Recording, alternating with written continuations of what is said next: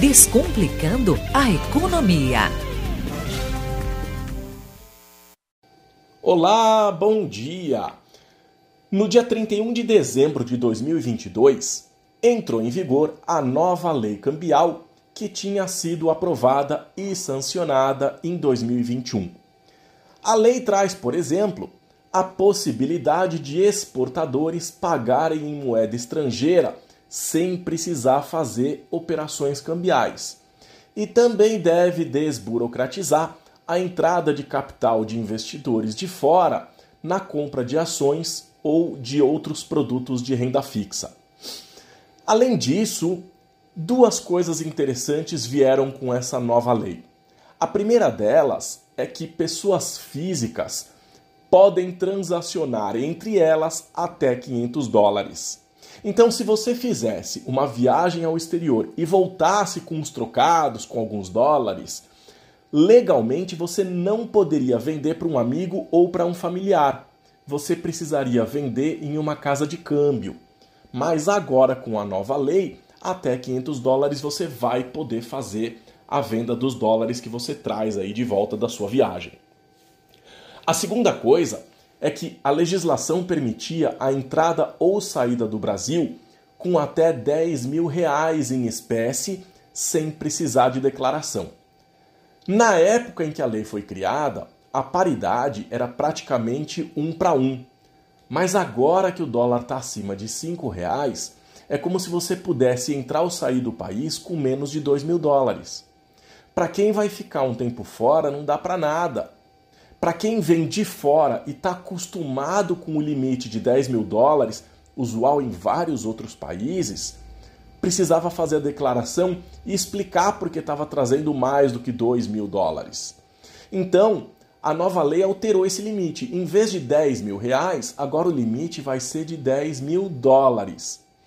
Pode trazer mais? Pode, mas aí vai precisar declarar e explicar por que está levando ou por que está trazendo valores superiores a esse limite. O maior problema de pagar tudo no cartão de crédito, por exemplo, é o IOF, que é Imposto sobre Operações Financeiras, que para compras no exterior era de 6,38%. A partir desse ano, a alíquota cai para 5,38% e anualmente vai caindo um ponto percentual até chegar a zero em 2028. Existe a cobrança de OF em diversos tipos de operações, mas eu estou me referindo aqui apenas às operações de câmbio. Então, para quem vai viajar ao exterior, para quem costuma viajar com frequência, existem algumas opções. A primeira delas é levar em espécie e correr o risco de esquecer o dinheiro, de perder, de sofrer um furto, um roubo é o transtorno de ficar sempre carregando as notas de dinheiro, mesmo porque eu não sei se dá para confiar nos cofres dos hotéis e eles também não se responsabilizam pelos valores que são deixados ali. Além disso, fica a dúvida, né? Quanto é que eu devo levar? Quanto que eu devo deixar? Por via das dúvidas, melhor levar tudo. Mas e se acontece alguma coisa? Aí vai tudo. Bom, qualquer lugar que você for, vai ter que ficar se carregando com dinheiro. Então é meio chato. Outra opção é usar o cartão de crédito e pagar o IOF. Lembrando que eu estou falando de cartão porque ainda é comum o cartão físico. Mas vamos lembrar que hoje o cartão está no celular, está no relógio. Então é muito mais cômodo. Até 2028 vai ter esse custo adicional do IOF, mas depois disso acabou o imposto. Só que existe também outras opções intermediárias que são os cartões pré-pagos internacionais. Esses cartões eles vieram substituir os famosos travel checks.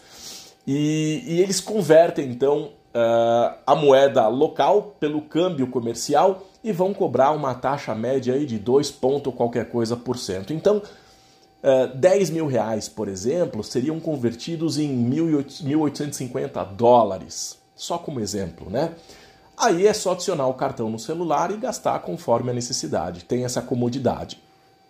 Além disso, o Banco Central já sinalizou também a possibilidade de existir num futuro próximo o Pix internacional, E isso deve funcionar tanto para os turistas estrangeiros no Brasil quanto para brasileiros no exterior, mas isso ainda depende de regulamentação e de infraestrutura internacional. Bom, hoje eu quis trazer para vocês que nós tivemos mudanças na lei sobre o câmbio, que o IOF de compras internacionais deve ser reduzido anualmente até zerar em 2028 e que existem outras formas de usar o dinheiro no exterior. Além do Pix internacional, que deve acontecer em breve, o Banco Central também deve trazer a novidade do real virtual. Ainda é muito cedo para falar disso, talvez em breve eu traga mais informações sobre isso. Eu vou ficando por aqui, desejo uma ótima semana e até o próximo quadro.